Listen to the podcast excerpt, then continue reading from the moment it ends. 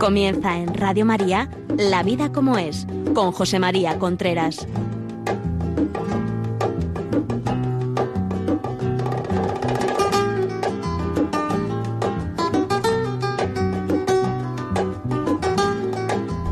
Hola amigos, aquí estamos nuevamente en La Vida como es, el programa que todos los miércoles llega a las 11 de la mañana a sus casas, a sus oídos, a su coche, a su emisor de radio. Hoy vamos a hablar de lo que dejamos incompleto la semana pasada. ¿Acuerdan que la semana pasada hablábamos de qué lleva a una mujer a abortar?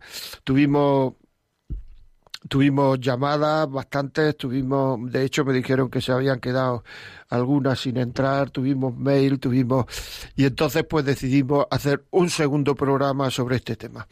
Están conmigo en este caso eh, Esperanza Puente, ¿qué tal? Buenos días, bien. Que es la presidenta de la sociedad Asociación Voz Posaborto. De la asociación, perdón, Voz, Voz, Voz post-aborto, con Z, voz post-aborto, que me ha dicho que lo diga así. Y Lola Pérez, que es la vicepresidenta de la, de la Asociación Red Madre. Y algo más, ¿no? Eres Sí, orientadora familiar. orientadora familiar. Y orientadora familiar. COF, sí. Muy bien, de un COF. Muy bien, pues muchas gracias a los dos. Y no, deciros eso, que la semana pasada y además en Facebook Live, que lo saludo, lo, estaba, lo, lo, lo vio muchos miles de personas. Facebook Live fue visto por muchos miles de personas y, en fin, que yo creo que es un tema que, que, que tristemente está haciendo sufrir a mucha gente. Es un sufrimiento, contestar cualquiera de los dos, es un sufrimiento que no está de moda, ¿verdad? Que no es moderno. Es decir, que si dice uno que estoy sufriendo por esto, no le van a poner muchos micrófonos delante, ¿verdad? No, es un sufrimiento negado, es un sufrimiento negado por la mujer y negado por la sociedad, con lo cual es un... Pero al final mm, sufre todo el mundo por el tema, porque acaba, acaba repercutiendo. Una mujer sufriendo por algo que además no, no expresa porque no se lo permiten, eh, pues puede generar muchas complicaciones en su vida, en su propia historia, en su entorno y en definitiva... No se lo permite sociedad. incluso sus padres. Me dijisteis el otro día que los padres, que el, el número de padres que ha que apoya a la, a la hija que aborta es va Ha en aumentado, aumento. ha aumentado, ha aumentado, cada vez aumenta más porque para los padres ya supone la responsabilidad, como no ven maduras a esas niñas para que eduquen, se, la responsabilidad va a so- a caer sobre ellos, ¿no? Entonces se les hace un abismo y prefieren quitar esa responsabilidad ya tanto para su hija como para ellos antes que aceptar una nueva vida. Entonces ya el problema se... vamos, Pero hay un después, ¿no? Es decir, que Sí. los padres, yo creo, los abuelos, en este caso, claro, la- pensarán alguna vez qué es lo que he hecho yo, qué es lo que no he sí, hecho. Sí, hay Bueno. niñas que han llegado diciendo, después de muchos años, ya la relación con los padres muy deteriorada, porque al final se daba cuenta de me obligasteis a abortar, no me escuchasteis. Claro, los padres hacían lo que creían, entre comillas, que era mejor para su hija, pero ella al final ese resentimiento lo saca. El error es pensar que solucionan un problema, independientemente que pienses que solucionas un problema para ti como padre y como para tu hija, ¿no? Que es muy joven. ¿Por qué? Pues porque eh, es verdad que la adolescencia, que es una etapa, eh, pues un poquito de conflicto, porque uno es donde tiene que encontrar su identidad propia, y cuando además tienes una hija que para ti a lo mejor te está dando X problemas, después de un aborto prepárate porque, porque se van a multiplicar, pero vamos, a pasos agigantados. O sea, si, si crees que tienes problemas, prepárate para lo que te va a venir después de llevar a tu hija a abortar. Te van a venir muchos problemas. Y normalmente las relaciones entre madre e hijas mm, se complica muchísimo o se rompe definitivamente. O sea, y es una relación la relación materno-filial, paterno-filial ahí se, se rompe y, y solo Dios podría curar esa herida porque si no humanamente no se vuelve a- no se cura. Qué fuerte, ¿no? A mí lo que del programa de la semana pasada y de este es la sensación que me llevé cuando me fui y, y antes cuando he estado preparando esto es qué poca voz se le da a un problema tan fuerte y de por vida. O sea, que decir que aquí estamos peleando porque la gente no fume, cosa que me parece estupendamente. O sea, que no es que... Pero quiero decir que, que el tabaco no produce... Puede producir la muerte, pero no produce estas heridas. O sea, quiero decir... Ver, y- en cambio, y estas heridas tan profundas y tan duraderas, o sea, que decir, tan duraderas, eh, pues están silenciadas, no se dice nada, parece que es que como no es moderno, pues entonces ya... Sí, yo creo que uno de los grandes problemas que tiene esta, este tema es no solo que pueda ser una herida duradera para la mujer que lo sufre, que es para toda su vida, es que es efecto onda, como cuando tú tiras una piedrecita en, un, en el agua y se va haciendo onda, ¿no? Se va expandiendo. Pues esto es igual. Y eso es lo que no se quiere ver. Ya no, no solo que no se quiera ver el sufrimiento que padece una mujer después del aborto, más oculto o menos oculto para ella misma, pero, pero al final es el efecto onda que tiene para la sociedad. Entonces, yo, mm, con todo este follón de ahora que, que se está hablando mucho, ¿no? De las problemáticas de violencia entre hombres y mujeres, yo digo lo mismo. Mm, esto va, va a seguir aumentando. A medida que no se frene el aborto, va a seguir aumentando la violencia entre hombres y mujeres, porque el aborto genera mucha ira en el corazón de la mujer y esa ira, eh, bueno, pues se puede convertir en violencia muy fácilmente. Sobre todo que es una herida físico y también en ontológico, yo le llamo ontológico, ¿no? Pero es el que te trasciende. Entonces, si esa herida toca toda tu persona, todo se desestabiliza. Físicamente, pues casos de promiscuidad, adicción al alcohol, adicción a las drogas, bueno, psicoafectivamente, bueno, pues ya te destroza porque no sabes cómo aprender a amar. Las relaciones que empiezan a tener son bastante complicadas y ya ontológicamente pues empiezas a hacerte muchas preguntas, ¿no? ¿Para qué he venido a este mundo y qué he hecho con mi vida y qué he hecho al final con mi cuerpo?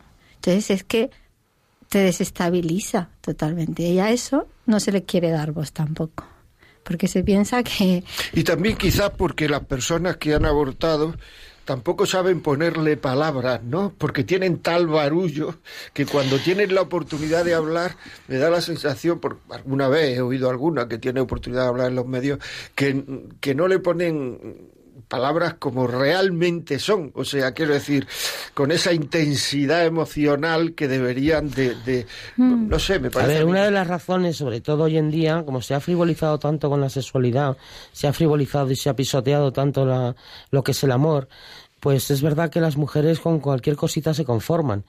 Entonces, eh, sobre todo especialmente las jóvenes, bueno, las jóvenes y no las no tan jóvenes, al final por una cuestión de afecto aguantas muchas cosas. Eh, pero es verdad Mm, que se ha perdido, se está perdiendo la humanización del corazón de la mujer.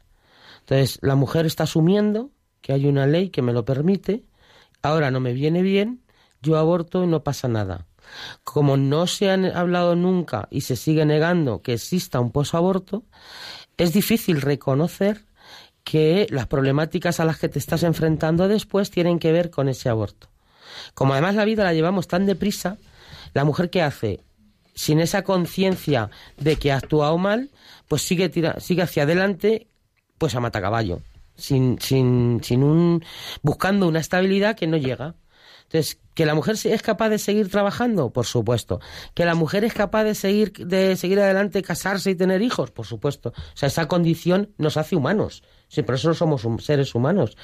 Pero la realidad es en qué condiciones internas y profundas de ti como mujer llevas esa vida, sin comprender eh, que la mayor parte de los sufrimientos y de las decisiones que estás tomando tienen que ver con esa herida tan profunda. Eso que sea uno, cuando son dos o tres abortos, cuatro, cinco, siete, ni te cuento el destrozo. Entonces, hay mucha gente que se pregunta que cómo una mujer que sufre un primer aborto eh, es capaz de un segundo, un tercero, un cuarto. Es que el primero el destrozo del primero es tan profundo que la primera sensación que le queda a la mujer después de abortar es no me merezco nada bueno de lo que me pasa en la vida. Y como en el foro, en lo más profundo de nosotras mismas, un hijo es algo bueno, me vuelvo a quedar embarazada, me vuelvo a encontrar la misma situación anterior, no me merezco esto que es bueno y por lo tanto lo aborto. Una, dos, tres. Em, Duro el tema, ¿eh? Es una cosa, eh, una pregunta un poco personal. Eh, a vosotras cuando atendéis a una persona que ha abortado o quiere abortar, sobre todo la que ha abortado, os hace caso en función, por ejemplo, a ti, Lola, te digo a ti porque tú no has abortado, o sea, decir, piensa la, la, la señora, la chica, la adolescente piensa, bueno, es que esta no sabe de esto porque no ha abortado, y tú que sí has abortado, Esperanza, ¿notas más confianza en tus palabras? Hacia esa persona me refiero. Por otro tema, lo hablábamos antes, nadie mienta en cabeza ajena. Es verdad que un testimonio de primera mano eh, remueve conciencias, eso es verdad, como es mi caso. Pero también es verdad que una chica cuando se enfrenta a una situación de embarazo inesperado y no tiene los apoyos teniendo familia, por ejemplo, porque la que no tiene familia, pues no la tiene, pero la que tiene familia y la presiona para abortar, es complicado. Ya no es que no te crean, es que em, la situación que ellas están viviendo no son capaces de ver más allá. Entonces, si además hay presión sobre ellas, les resulta muy difícil enfrentarse a esa presión que viene ejercida por la gente que la quiere, que es más fiable que yo, que soy una señora ajena, que sí, que sí, yo he abortado, pero... Y luego hay otro problema de fondo. Siempre conocemos a alguien que ha abortado y aparentemente sigue con su vida como si no hubiera pasado nada. Que eso luego, en la... eso realmente no es real.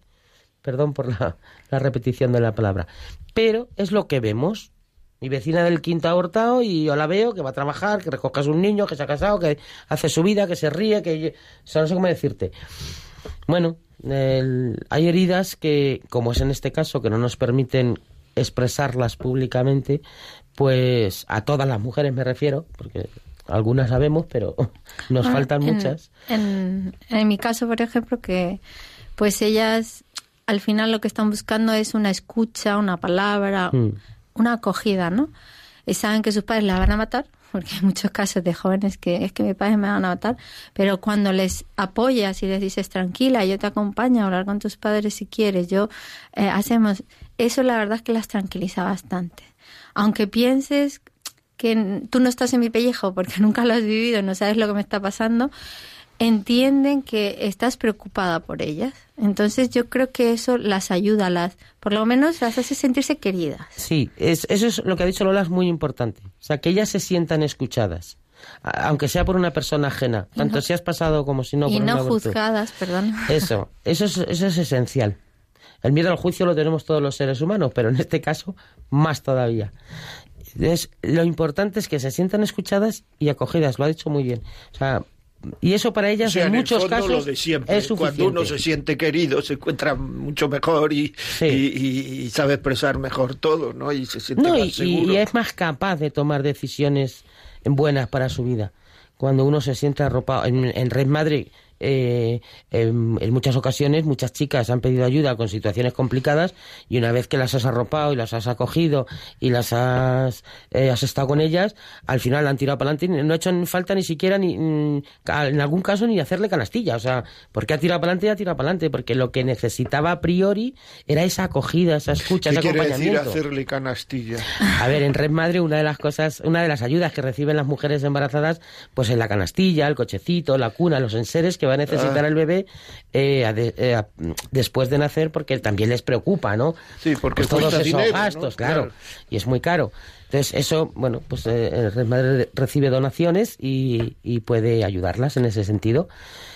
Y lo que yo, a lo que me refería era eso, que a veces hemos tenido casos que es que han volado. O sea, en el momento que se han visto acogidas, escuchadas y acompañadas, han dado a luz, han encontrado trabajo, han, y han volado. O sea, han volado en la vida y no han necesitado la ayuda que Yo creo que han encontrado la fuerza para ejercer esa maternidad. porque en el fondo cuando te quedas embarazada ya cambias, cambias porque sabes que puedes ser madre, que eres madre de hecho. Entonces, un poco el reconocimiento de, oye, confías en que yo pueda ser madre. Claro, es que eso es que ella asuma esa maternidad y diga, yo quiero esta maternidad para mí, es un paso de gigante es un paso de gigante y es, la verdad es que vemos casos preciosos. Psicológicamente las tranquiliza mucho. Sí, sí, sí. Sí. Tanto si están solas como si el apoyo familiar es mínimo. Mm. Luego depende de las edades, porque las chicas jóvenes, mm, si el apoyo familiar es hostil, em, no pueden con esa presión. O sea, yo he tenido niñas de 16 años que ellas estaban convencidas de tener a su bebé y no han podido con... Es que entonces no es apoyo. Has dicho el, apoyo familiar, bueno, eso es Es que entonces el desapoyo... Lo he dicho mal, lo he dicho mal, es verdad. El, el, el, ayuda o... no hay ayuda. No hay ayuda de la familia. Cuando la familia rechaza esa maternidad... Y en ese rechazo, porque esto también a mí me parece importante, en ese rechazo las cosas que los padres, yo creo que sobre todo la madre, le dice a la hija probablemente también dejen heridas, porque deben ser cosas muy duras. O sea, no se le va a decir, niña, es que te has equivocado y vete a abortar, sino, pero ¿qué has hecho? Pero que no sé cuánto. Eres esto, eres aquello. aquello, por eso digo, eres tal, y que tu madre te diga, eres esto, eres aquello, eres lo demás allá, lo demás acá. Los insultos les duele mucho. Claro, a las niñas. Recientemente hemos, la niña que hemos mm. atendido eh, decía eso, que su madre la insultaba desde que se había enterado que, que tenía relaciones sexuales. Entonces, mm, lejos de hacerle entender por qué no tiene que tener relaciones sexuales, no porque sean malas, ni feas, ni nada, sino porque no está preparada, porque es muy joven, en fin, las explicaciones que haya que dar, eh, hacía todo lo contrario. O sea, el efecto es el contrario. Cuando tú tratas mal y no eres capaz de, de hablar con tu hija de ciertos temas y de explicar. A ver, también es verdad que a veces los padres se sienten impotentes o no saben hablar. O sea, aquí, aquí no estamos hablando de buenos y malos. No, no, no, no, no, Que, estamos hablando de emociones. yo creo los padres... que hace poco lo oí en una, en una conferencia. Yo creo que es que eh, los padres ven eh, todo lo que pueda pasar desde la barrera. Entonces se siente eso, impotente. Estoy viendo de la barrera y no puedo salvar a mi hija. ¿no? Entonces, claro, eso crea una impotencia que el abismo entre padres e hija se, va abriendo, se va abriendo. Y claro, lo único que pueden hacer es te obligo, te cojo y te llevo. Porque es que si no, eh, ya por muy bien que se llevaran con su hija antes, eh, no saben cómo abordar ese tema bueno, lo has dicho tú antes muy bien. Al final, cuando uno se siente querido, sale adelante. Porque también hay familias donde mm, hay una estabilidad emocional en la familia, donde hay un y aunque a los padres no les guste que su hija adolescente se quede embarazada, sí han sido capaces de, de abordarlo y de, y de apoyarla para que continúe con el embarazo y en fin y apoyarla después. Yo tengo una frase que sirve para esto y para muchas cosas, una frase, un pensamiento que es que a las personas hay que hay que entenderle siempre el sentimiento y corregirle el el comportamiento. comportamiento. Es decir, que es que la niña, pues, no sé, no referido a esto, es que la ha dejado el novio, y de que la ha dejado el novio está tumbada en, el sofá llorando todo el día y no hace nada en la casa. Bueno, pues habrá que decirle, pues mira hija, cuando a uno la deja el novio, eso es muy, de verdad, es que sufre uno mucho, es que en fin, lo pasa uno muy mal, no te preocupes, te apoyamos, tal, pero habrá que hacerse la cama, habrá que seguir poniendo la mesa, habrá que comer. Pero en cambio, si empieza a decirle eres tonta y además el novio eres idiota, si es que me has dado una alegría en el fondo, si es que no sé cuánto, la niña es que no, es que, no levanta cabeza. No levanta cabeza en un mes. Es decir, que el, el sentimiento hay que entenderlo siempre, porque el sentimiento es entender a la persona. Empatizar. El sentimiento es, empatizar. es, decir, que lo que yo estoy sintiendo no es porque sea idiota perdida, es que es lo que tengo. Claro, en una sociedad donde todos los sentimientos tienen que ser positivos y si no son positivos son malos. Es decir, que cuando a la gente se le muere su padre va al psiquiatra para estar contenta. No, mire usted, cada uno tiene que tener el sentimiento que tiene que tener y es lo normal. Y cuando a uno se le muere su madre, lo que tiene que hacer es estar triste. Y si a ti se te muere tu madre y estás contenta, tienes un problema. si, que es así. Depende de cómo se llevaran, pero. no, hombre, pero es una madre, como se llevara ya en el momento. Pero es así. es decir, que los sentimientos sentimientos tienen que estar acorde con las situaciones, no que todo sentimiento tiene que ser bueno, positivo, maravilloso. No, tiene que ser el que naturalmente tiene que ser.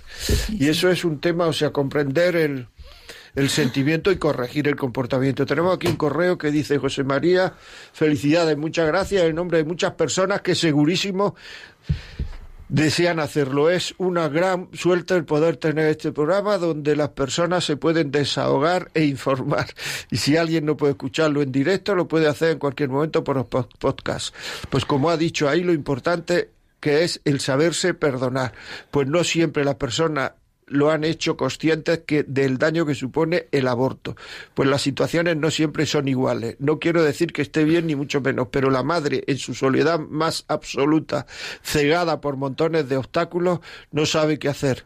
Pues hay personas que se les llena la boca de cómo hacer y no hacer y a la, la verdad las dejan solas. He dicho una verdad como un templo. O sea, ha dicho una verdad como un templo. Efectivamente, no se trata de juzgar a nadie. Ni siquiera, ni siquiera a esa mujer que, frívolamente te dice yo me quedo embarazada y aborto y lo tengo clarísimo y no pasa nada. Ni siquiera esa. Porque, mm, porque sabemos, sabemos por experiencia que es un hecho traumático para cualquier mujer. Que es verdad que hay mujeres que después del aborto son capaces de ocultarse a sí mismas el sufrimiento y seguir con la vida como si no hubiera pasado nada. Eso es cierto. Como también es cierto que a pesar de eso, ese dolor les va a repercutir en su vida, aunque ellas no sean conscientes. ¿Vale? Y que más tarde, más temprano va a salir. Si una no se muere joven, antes de llegar a viejo te va a salir. Eso lo dijiste el, el, miércoles mm, pasado y me llamó la atención. Si una no se muere joven. Sí, porque yo estoy teniendo casos de mujeres que han abortado hace 30 años, hace 27 años, hace 15, hace 20, y que han vivido aparentemente como si no pasara nada. Y la realidad de sus vidas, incluso hay algunas que te dicen, no, no, pero bueno, yo es que estos años yo he vivido bien, yo aborté, tenía, en fin, y estupendamente. Y eso no es verdad. Cuando empiezas a hablar con ellas, empiezas a rascar un poquito, con que rasques un poquito, ya no te digo que te pongas a profundizar, ellas mismas van sacando todo el sufrimiento que han tenido, desde mm, relaciones complicadas, desde intentos de suicidio, em, problemas en su matrimonio, en su em, pueden tener una relación en el tiempo, larga, pero una relación muy inestable, con muchos problemas. Eh, quiero decirte, bueno, y luego, por supuesto, problemas de adicciones, o sea, que eso, en fin, muchos tienen que ver. Eh, un escape. Sí, es una vía de escape hacia adelante en la que no quieres ver el pasado. Hay un, hay un testimonio que a mí me gusta mucho porque lo explica muy bien, que es el de Patricia Sandoval, que abortó tres, tuvo tres abortos, y ella explica que cuando abortó el primero, eh, como lo hizo para ella misma, supuestamente de manera consciente, porque le dio la gana, cuando se enfrentó al sufrimiento, creo recordar que decía, yo me miraba al espejo y decía, yo no tengo por qué sufrir por esto, si lo he decidido yo, y es lo que tenía que hacer y no tengo que sufrir por esto. Y fue ponerse una venda a sí misma para no llorar por los rincones y para no ser consciente de ese sufrimiento. Bueno, es un testimonio largo, yo invito a que la gente lo, busque en internet porque, porque explica muy bien cómo se sentía ella después del primer aborto. La llevó a un segundo, a un tercero, la llevó a trabajar en un centro de abortos, allí vio la realidad y de, allí pues la llevó a las drogas, en fin. Mm, su vida fue de mal en peor hasta que salió adelante. Y, hoy en todo pues, eso que me estáis diciendo negativo es bastante salvable teniendo el niño. Sí, porque el niño es un motor. El niño al final es vida, es vida. Eh, hace poco también leí en el libro de Cardenal Sara, el último que ha, hecho aquí, no hacemos publicidad, pero eh, que ir contra la vida es ir contra el amor. Entonces, si, si das vida, das amor. Y recibes. No, no, no por darlo en sí, sino que cuando uno da a luz y da a luz a un niño, está dando a luz un amor. Una persona a la que poder amar, una persona que va a poder amar, una persona, o sea, es producir amor, en definitiva, ¿no? Entonces yo creo que, que, que no tiene nada que ver, o sea, es todo lo contrario. Después a la persona eh, que ha decidido tener ese hijo, es, o sea, es que incluso se le cambia hasta la cara. O sea, yo no sé, pero nosotros muchas veces lo decimos, es que se le cambia hasta la cara. O sea, es como verse... Incluso se le cambia hasta la cara cuando toma la decisión. Esa, esa, cuando toma la decisión. O sea, ya no solo cuando nace el niño. Cuando, a ver, eh, hay que entender que una mujer cuando, hoy, sobre todo hoy en día que la maternidad está tan denostada, cuando se enfrenta a un embarazo inesperado, independientemente de la edad que tenga, se, se mm, eh, ve involucrada en un en una vorágine de, sentimientos encontrados. De lo quiero tener, no lo puedo tener, porque además no es no lo quiero tener, es no lo puedo tener. Que es muy distinto. Que es muy distinto. Entonces, y eso, cuando ya toma una decisión, ¿eh? de seguir adelante con el embarazo, es que ahí sí que lo hemos visto eh, muchas veces, Sí, sí, sí. donde se le cambia la cara al cuerpo y todo. Luego ya Entonces- se enfrenta a su realidad, la que sea, complicada por la Sí, razón pero que es como sea. haberle quitado un un peso, peso, una un- losa una losa de encima, simplemente por tomar la decisión de sigo adelante. O sea, es la losa del sentimiento de culpa. Sí, claro, sí, sí, sí. Es así, ese Sí, momento. porque es curioso que a veces también nos ha pasado que alguna chica haya tenido a su bebé, porque eso sí, cuando ya tienen al bebé ya mm, o sea, se olvidan de todo, pero se llegan incluso a olvidar, que eso lo llamamos nosotros el síndrome Provida, de que en algún momento pensaron en abortar. Sí. Porque hay alguna que te dice, yo, no, no, si yo no quería abortar. O sea, y a lo mejor has estado ahí con ella acompañando y tal, hasta que lo decidió. Bueno, pues... eh, em, Yo creo que más que la losa significa ver el camino, ¿no? O sea, estoy tomando la correcta decisión. Yo creo que es, pues eso, la losa es decir, ahora sí, ahora sí estoy en, en el camino, ¿no? Y, Y no solo eso, estoy haciendo caso a lo que A siento a- a- realmente. a lo que me pasa, ¿no? A, A lo lo que, que- me pasa a mí. Porque no es verdad, y esto lo niego categóricamente, que una mujer que se enfrenta a un embarazo inesperado no quiera a su hijo. No es verdad. O sea, la frase de embarazo no deseado fue una frase muy bien inventada para conseguir el objetivo de es un embarazo no deseado, es un hijo no querido, por lo tanto, ¿para qué voy a tener un hijo que no voy a querer? Eso es radicalmente mentira. Que a ti te cueste aceptar un embarazo no significa, porque si no, no serías ser humano. O sea, quiero decirte, de manera natural estamos hechos para el bien, para amar. Y no hay algo más hermoso que el de quedarse embarazada. Otra cosa es que lo que no quieres son las circunstancias. Las que rodean- de ese embarazo. Que rodean ese embarazo, las circunstancias en las que viene, pues en- que eres muy joven, que tu familia pues tiene problemas diversos, que estás en plena carrera universitaria, que tienes 40 años o 45 y que, en fin, la edad, o sea, in- o- in- o que tienes problemas, lo que sea. Sí, sí, sí. ¿eh? O sea, lo que se rechaza realmente es que ese embarazo se dé en esas circunstancias. Que tienes una relación inestable, o que, en fin, o que no tienes una relación y te has quedado embarazada eh, en, en una relación esporádica. Quiero decirte, porque mm, de verdad que, que las mujeres no queremos abortar y eso no sale de nosotras. Eso es algo que nos llega del exterior, de la hostilidad del exterior.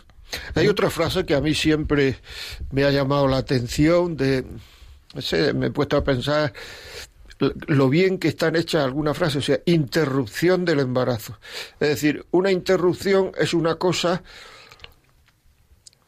bueno, pues que que se para y vuelve. Claro, que luego, iba a decir, luego se reanuda. Es decir, si está en el cine y se va la luz, es que había una interrupción, espera un momento que vamos tal, dentro de cinco minutos continúa la película. Pero si interrumpe un embarazo, Ya no hay vuelta atrás. No hay vuelta atrás, que no es una interrupción, es terminar un embarazo. O sea, es que eso no La es... frase es interrupción voluntaria del embarazo. Efectivamente no es una interrupción, tampoco es voluntaria, porque desde que se hacen las leyes a la mujer desde el ámbito social, desde casi todos los ámbitos sociales, y hoy en día, desde luego, mm, lo puedo afirmar, eh, se la presiona para abortar. Algunas se las obliga, pero a muchas se las presiona. De diferentes maneras. Una amiga que te dice, pero bueno, ahora te vas a enredar la vida, ¿qué dices? Si estás terminando la carrera, ya tendrás hijos.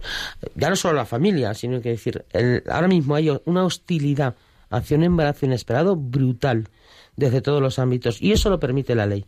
O sea, el hecho de que haya una ley, asumimos que es algo bueno porque está en la ley y que además, como no pasa nada, tú eres tonta si, te- si, no, si no abortas.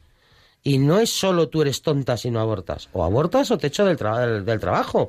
O, o sea, quiero decirte, nos hemos encontrado infinidad de variantes en las que se ve a la mujer, se eh, eh, aboca a la mujer al aborto.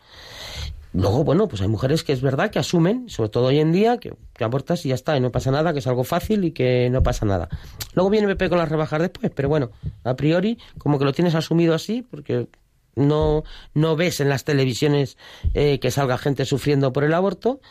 Y, yo me acuerdo en un programa de estos frívolos de, de artistas, donde se entrevista a los artistas y tal, eh, esta que fue Miss Universo, que fue Miss España, luego fue Miss Universo en un programa de televisión, la pregunta fue, ¿qué es? Porque tenía, estaba pasando mal momento, no sé qué, no sé cuántos, y entonces, de todo lo que estaba contando, creo que fue una la que le dijo, ¿qué es lo peor que te ha pasado en la vida? Y lo dijo categóricamente, lo peor que me ha pasado en la vida fue cuando aborté. Te puedo garantizar que no lo pudieron evitar porque eran directo, que hubo ahí unos segundos donde se podía cortar el aire con una espada, o sea, no sé cómo decirte, que no sabían los, los periodistas que había allí cómo preguntar o reaccionar. Y entonces fue ella misma la que reaccionó y dijo, es un hecho de mi vida del que no he hablado nunca, pero ya que me preguntas qué es lo peor, es lo peor que hice en mi vida. y claro, alucinaron en colores. Yo aluciné la primera, porque ver a esta mujer, que era una belleza, ya mayor, porque fue en su etapa ya de mayor, creo que además está muerta, eh, no, no, sé si la he matado yo, pero creo que sí, creo que murió.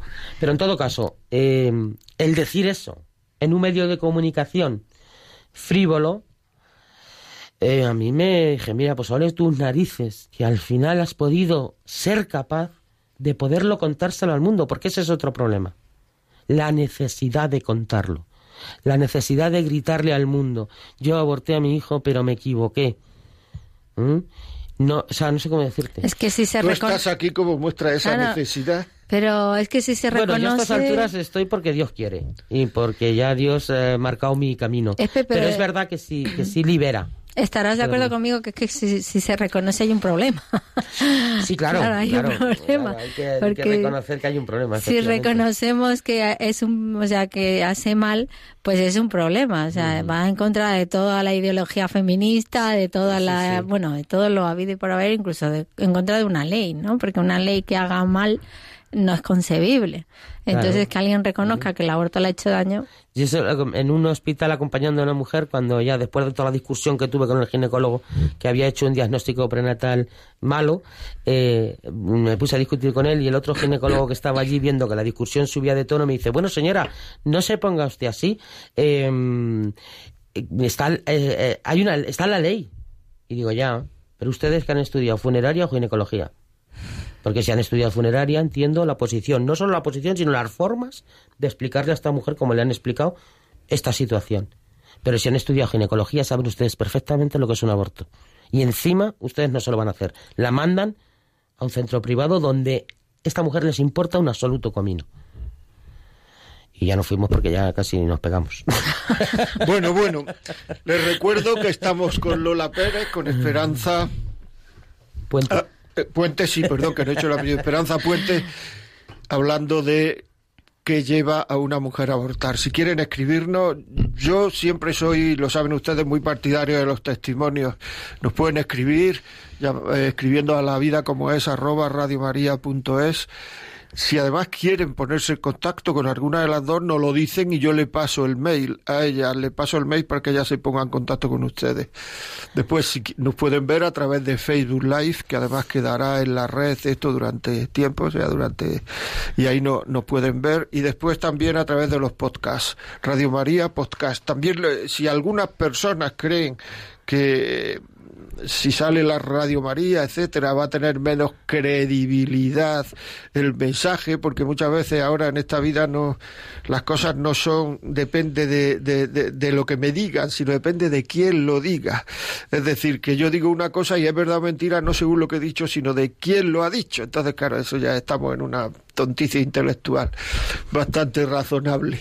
Bueno, pues entonces pueden ir eh, a, La vida como es en iVox y ahí está editado de forma que no sale Radio María ni salen las llamadas, sino sale solo lo que decimos nosotros tres y ya está. Muy bien. Pues continuamos aquí y le voy a dar un teléfono para que nos llamen si quieren con estos testimonios que le he dicho. Es el 91 005 94 19. 91 005 94 19. Nos cuentan su historia, porque eso es lo que más marca. Es decir, eh, a otra le ha pasado, a otro le ha pasado.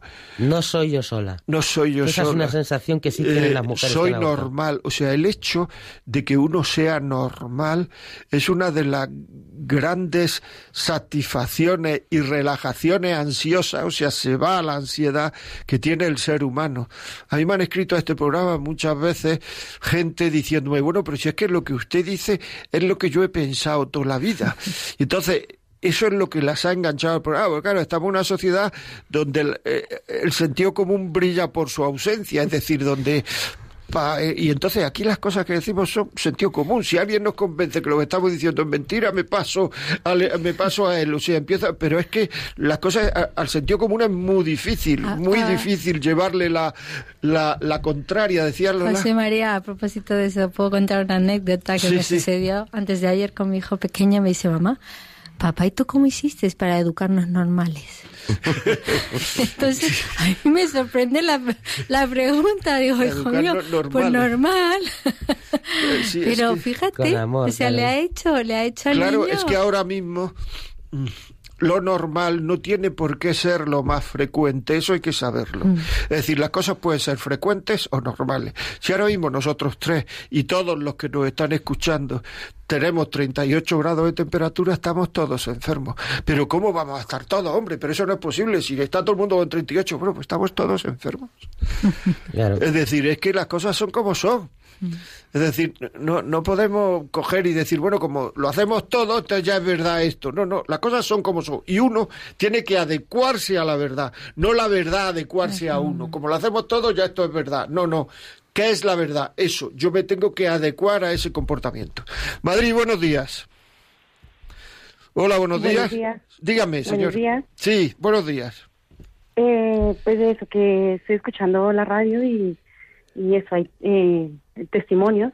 Sí. Y pues la verdad, yo quiero decir que todas las niñas o todas las personas, mujeres, que les pase eh, pues un embarazo no, deseado, pues que yo personalmente me ha pasado eso. Tenía yo 15 años y pues la verdad eh, no sabía qué hacer porque es una situación difícil, pero Dios eh, está ahí eh, bueno, en mi casa mi madre siempre me, inculcó Dios y bueno, eh, en ese momento ves todo oscuro, ves todo, eh, tenía yo una compañera del colegio que, que me decía, eh, mira, es fácil, eh, pides una cita y, y vas y lo abortas y ya está. Y tenía otra, otra, una amiga cerca de mi casa que me decía, no, no, no lo hagas, no lo hagas, por favor, no lo hagas. Bueno, tenía como que a un lado alguien que me decía que sí y a otro lado que me decía alguien que no. Y decía yo, pues yo, yo personalmente yo no me sentía capaz de hacerlo, pero estaba escuchando lo que me decían en un lado y en otro lado. Y bueno, en mi casa pues igual nada, eh, todos, eh, pues la noticia terrible, mi madre me decía, lo has hecho por, pues o sea, con maldad o le has hecho porque lo has hecho, porque me hace sufrir, eh, ahora cómo se lo vamos a decir a su padre y, no, mi padre era una persona de muy mal genio, entonces eh, decía, ¿qué vamos a hacer? Eh, luego, pues de, alguna manera, yo nunca se lo dije, mi padre se enteró cuando yo tenía siete meses, eh, pero por, ni siquiera yo se lo dije, porque no, no iba a ser capaz, dije, mi padre me, me ah, como decimos, bueno, me va, me va a matar, mi padre me va a matar y, y yo dije, me, yo prefiero irme de mi casa antes que decírselo.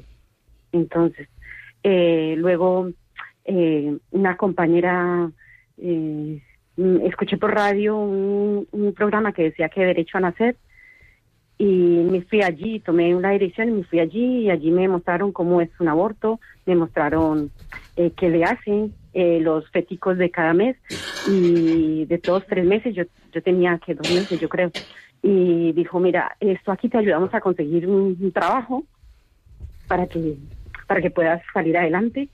Y bueno, yo me fui de mi casa y me conseguí ese trabajo, me llevaban de una señora en una casa.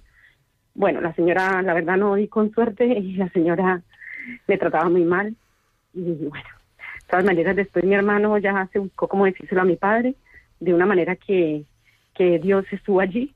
Y, y mi padre fue al encuentro mío, salí de esa casa un día llorando porque no quería estar más allí. Y mi padre me abrazó y me dijo que, me perdonaba, que me perdonaba y que saliera adelante y que me iba a ayudar. Y de verdad que solo porque, todo, me entregué a Dios, dije, Señor, yo quiero cerrar mis ojos y que pase lo que, lo que tú quieras, Señor, ayúdame, que no sé qué hacer. Y dije yo, así me toqué ir a, a pedir limosna, donde sea, pero, pero yo no, yo no, no lo voy a, no lo voy a. ¿Qué, ¿Qué edad tiene ahora el crío? Pues imagínese que él tiene ahora 30, 31 años. Tiene. Eh, esa es la noticia más.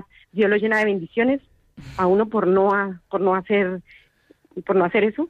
Dios lo llena de bendiciones. Me ha dado un esposo maravilloso y mi hijo ahora va a tener su, su señora va a tener bebés, va a tener dos bebés y soy feliz, de verdad que sí. Soy feliz por, porque ese crío tiene 31 años.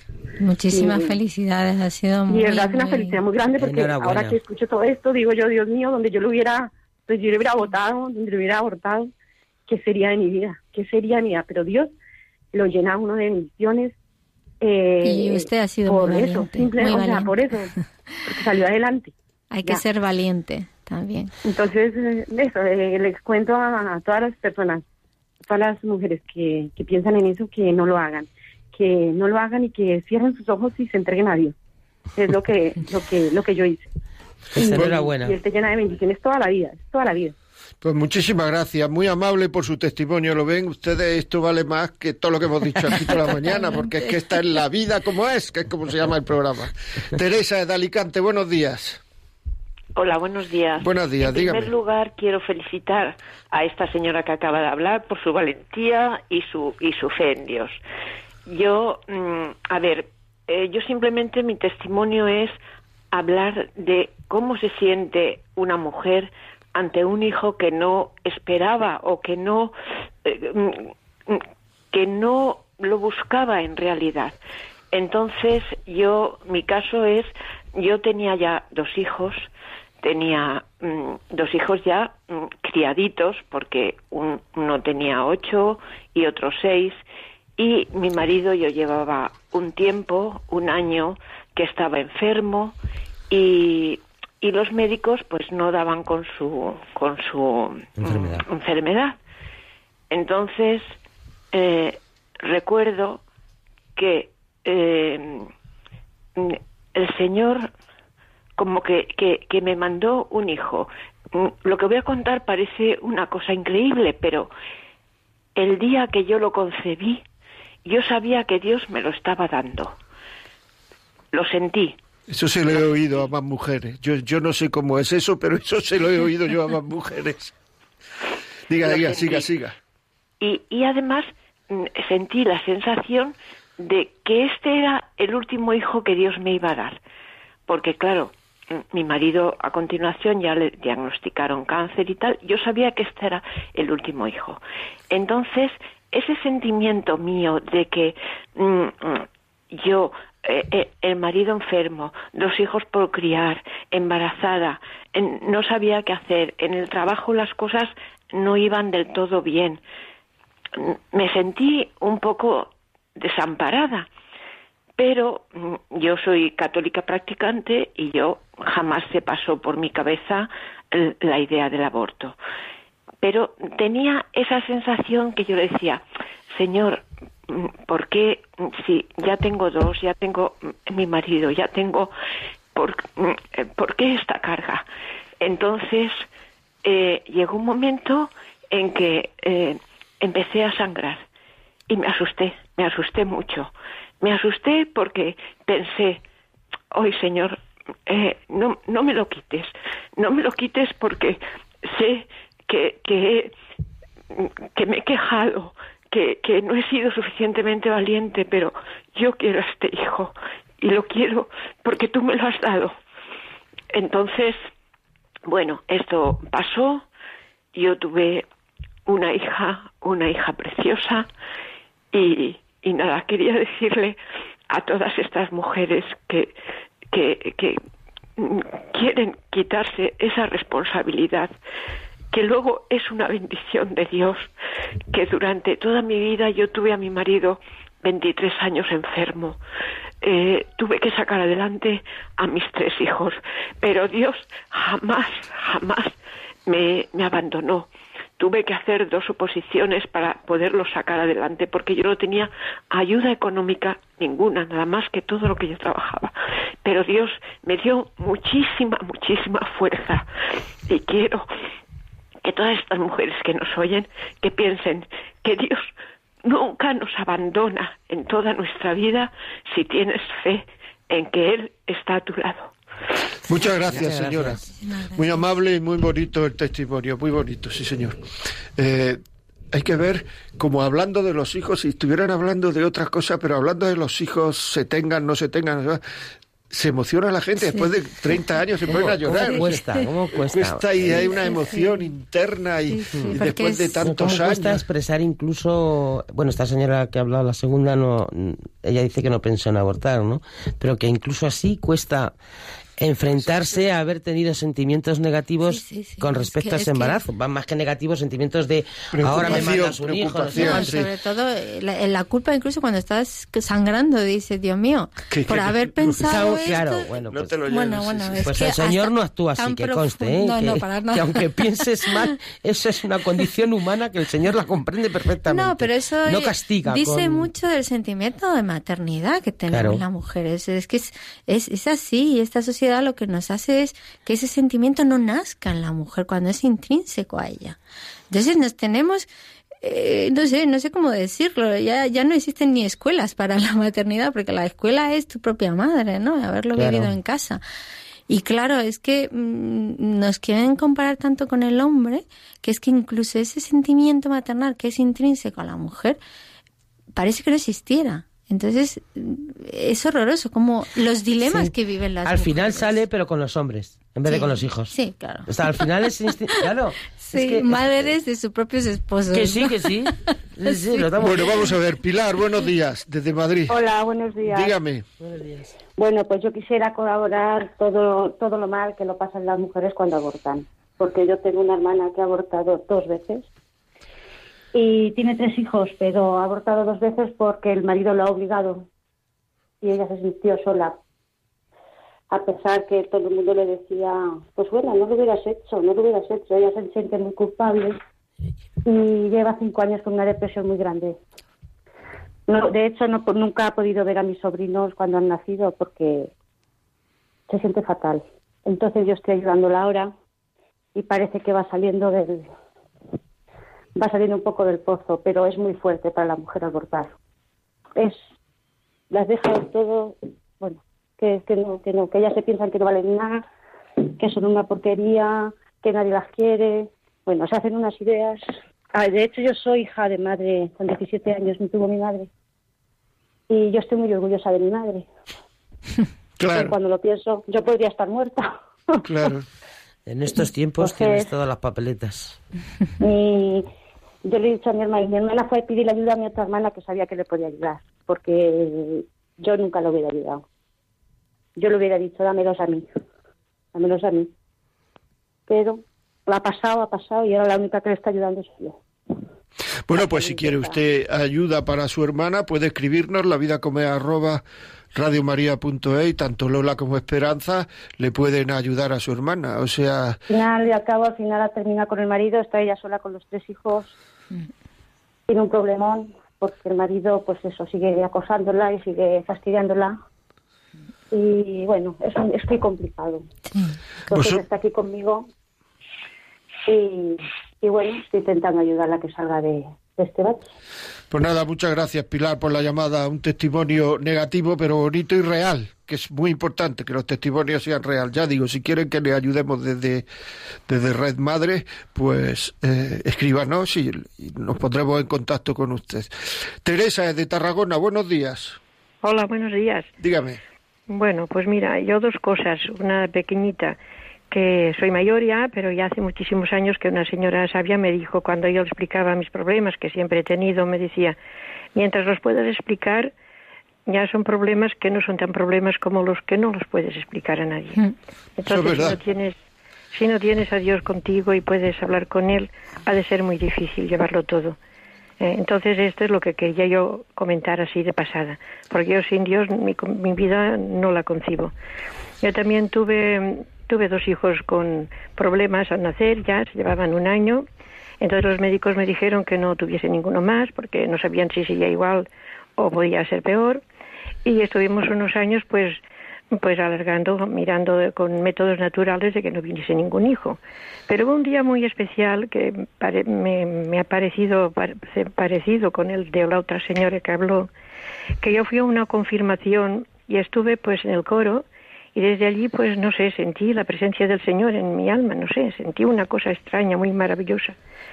Y entonces aquella noche pues no sé, nos habíamos distanciado un poco con mi marido por una cosa sin importancia, pero entonces pues hubo un momento que fue como una reconciliación y ya sabíamos que había peligro, pero dijimos es igual, si bien el Señor sabrá. Y no, había, no hubo un día antes ni hubo un día después. Y después pues vino este hijo, ¿no? Este hijo pues vino bien y bueno pues ha sido también, porque yo también cuando le, le hablé al médico que me parecía que estaba embarazada, lo primero que me dijo después de estar pensando allí un rato, se levantó, paseo por ahí me dijo, pero tú quieres este hijo, digo, pues sí. Dice, ah, parecía que le había sacado en aquella época, porque este hijo tiene 38 años, que le había sacado un peso de encima, ¿no? Y entonces, pues, cuando dije, pues sí, que lo quiero, solo que me dé alguna cosa porque me encuentro un poco nerviosa y así, ¿no?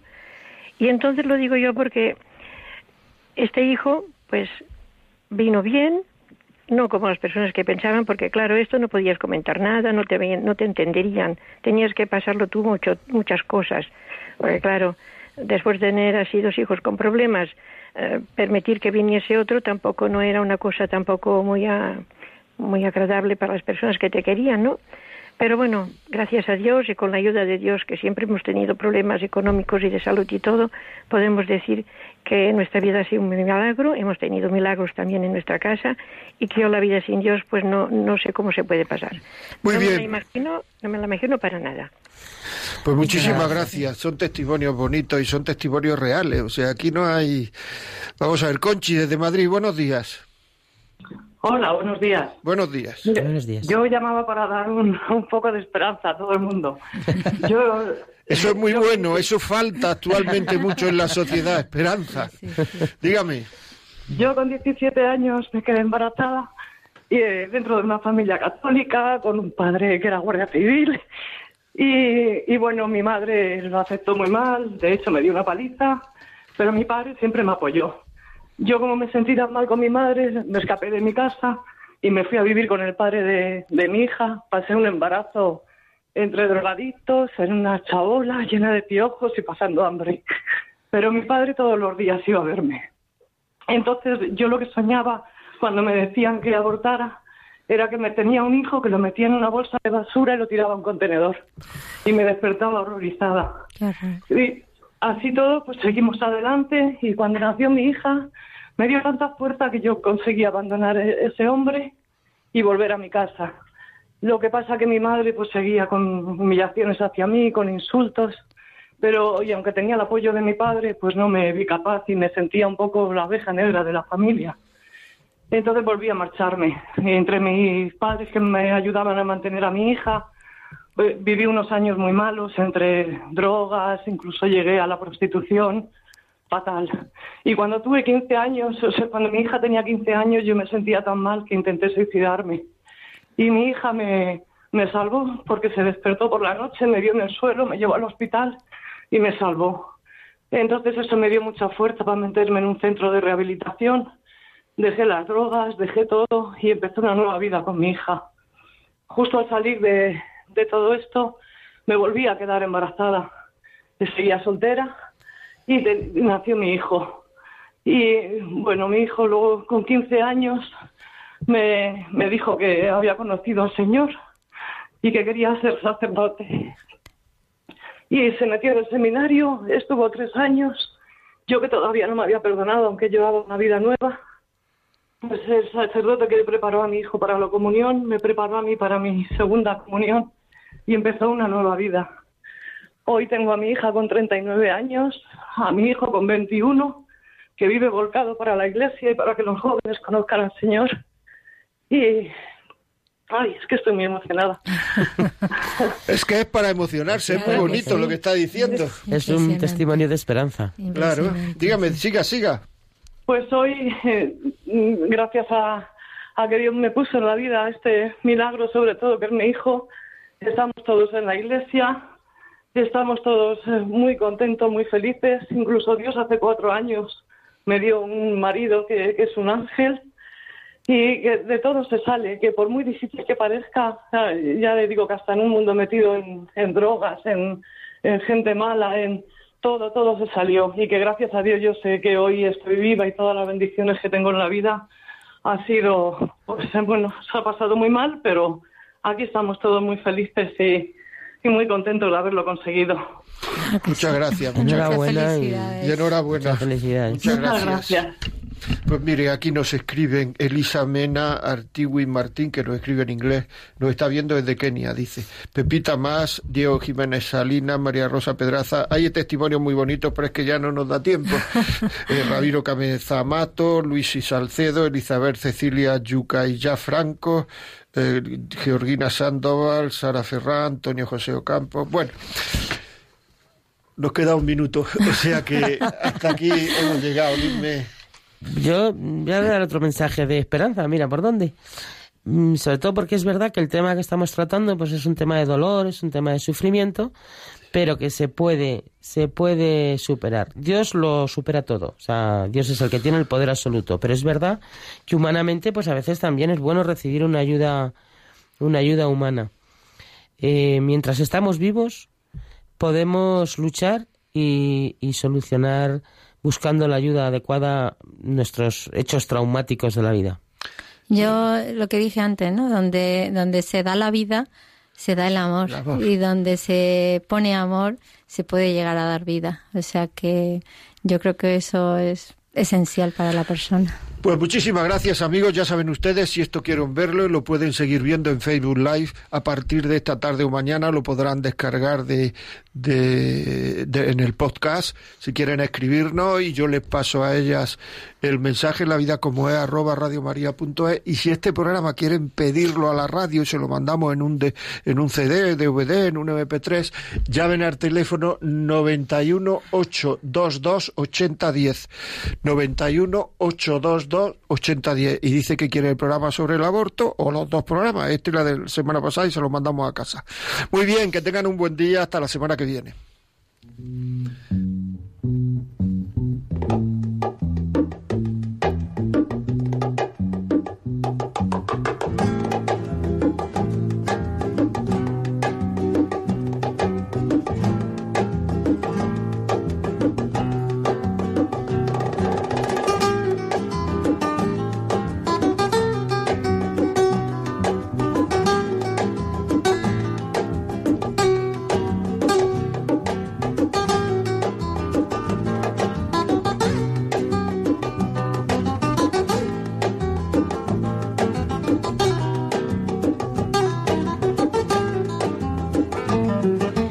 Y así finaliza en Radio María La Vida como es, un programa dirigido por José María Contreras.